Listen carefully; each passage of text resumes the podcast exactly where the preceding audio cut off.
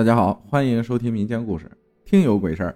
红衣女子，这是我舅舅告诉我的，是他一个朋友陈明经历的诡异故事。礼拜天，正是陈明工作放假的时间，闲着没事儿，就约了一些兄弟开着车去游山玩水。在去的路上，陈明正在往窗外看风景，看着看着，突然一间破烂不堪的房子映入眼前，他的注意力。全都被这个房子吸引着。等他反应的时候，才发现车子早就停了。他也不知道怎么回事看向座位上面的人也不知道去哪儿了。他也没多想，就认为他们是去哪里撒尿了。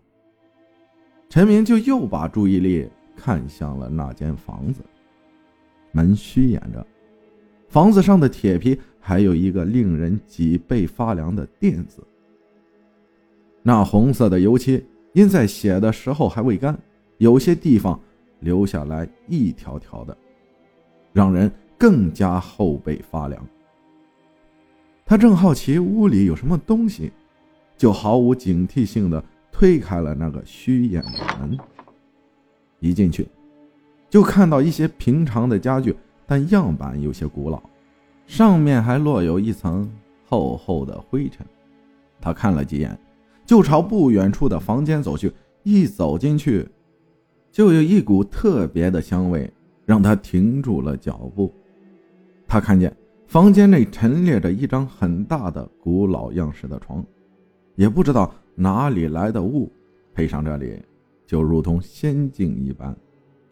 你终于来了，我等你好久了。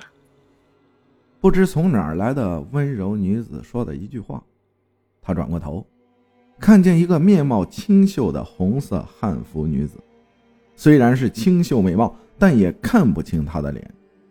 他被那个女子一下推到床上，还主动解开了陈明的衣裳。这种感觉让陈明喜出望外，沉迷其中。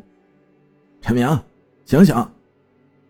一个熟悉的男人声音让陈明那个如同仙境的地方消失了。陈明醒了，周围全是他的兄弟看着他。昨晚没睡好吗？他的兄弟关切的问道。没没有啊。陈明迷迷糊糊的说着。我们已经到了，快下车玩吧。就这样，一天过去了，兄弟们都送陈明回了家。陈明在上楼梯的时候，一直在回想那个仙境般的屋子和那个女人。直到上床睡觉，睡着的时候，他竟然又梦到今天那些场景，还是那间屋子。打开门进去，又是那些家具，又是那间房间，又是那种迷雾，还是那张床，还是那女子说着同样的话，也还是那个红衣女子。还是被他推到床上，还是被他解开衣裳。就这样醒了。他醒的时候也都是迷迷糊糊的，毫无精神。工作的时候也被领导骂了个翻天覆地。晚上睡觉的时候也都是梦到那些场景。这是他现在整个人都好像没有力气一样。有一次放假的时候，也又是躺在床上睡觉。那些兄弟都不知道约了他几次了，他都拒绝了。他的兄弟们听出他说话的语气不对劲，就忙问他是不是生病了。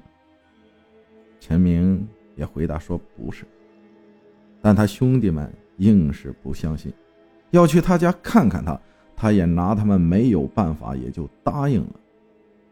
到了他家门口，他慢吞吞的去开了门。那些兄弟看他全身乏力，就要拖着他去看医生。陈明也没有拒绝，就跟着他们去看医生。医生就说是他睡眠不好，给他开了一些安眠药。在他回去的路上，有一个老人一直在看着陈明，还奔向了他，就一直问他是不是看到什么脏东西了。陈明说没有啊。旁边的兄弟也就对老人一顿臭骂，骂他是骗子、骗钱的吧。那老人也没有理他们。陈明也用手拍了拍那个兄弟，示意他别吵。那个老人硬是叫陈明回想回想。陈明也拿他没办法，就把晚上经常梦到的那些东西告诉了老人。老人说：“也不就是喽，告诉你啊，你遇上了几千年前的女鬼。”陈明顿时惊了，那个老人也叫他别慌，他会帮他，叫他买个纸人，在今晚十点钟的时候去某荒地里找他。准备到时间点的时候，陈明就约了兄弟，买了纸人，就去了和老人约好的地方。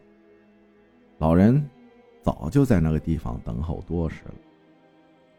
他们去了，因白天的事儿，连连向老人赔礼道歉。老人说没事还没到那个时间，就让他们把需要的东西拿出来。他们给了老人，在到了时间后，老人说时候到了。就拿了一个刀片出来，说要用一点陈明的血。只见老人在陈明的大拇指上划开了一个口子，把流出的血分别滴在纸人的额头、脸颊、下巴、肩膀、手心、手背、膝盖、脚背上。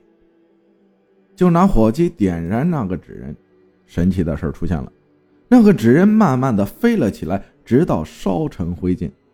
老人就说：“行了，他不会缠着陈明了。”那个纸人代替了陈明，陈明可以睡好觉了。陈明忙从口袋中掏出一百元钱，给向了老人。老人说：“不不不，他不收钱。”人们就问了：“老人是什么大仙吗？”老人说：“他可不是什么大仙就是一个平常人。”陈明他们就一顿狂谢，还硬要把老人送回家。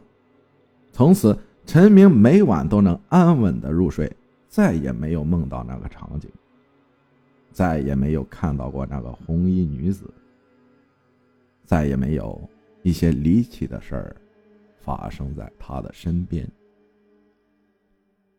感谢听友欢分享的故事，谢谢大家的收听，我是阿浩，咱们下期再见。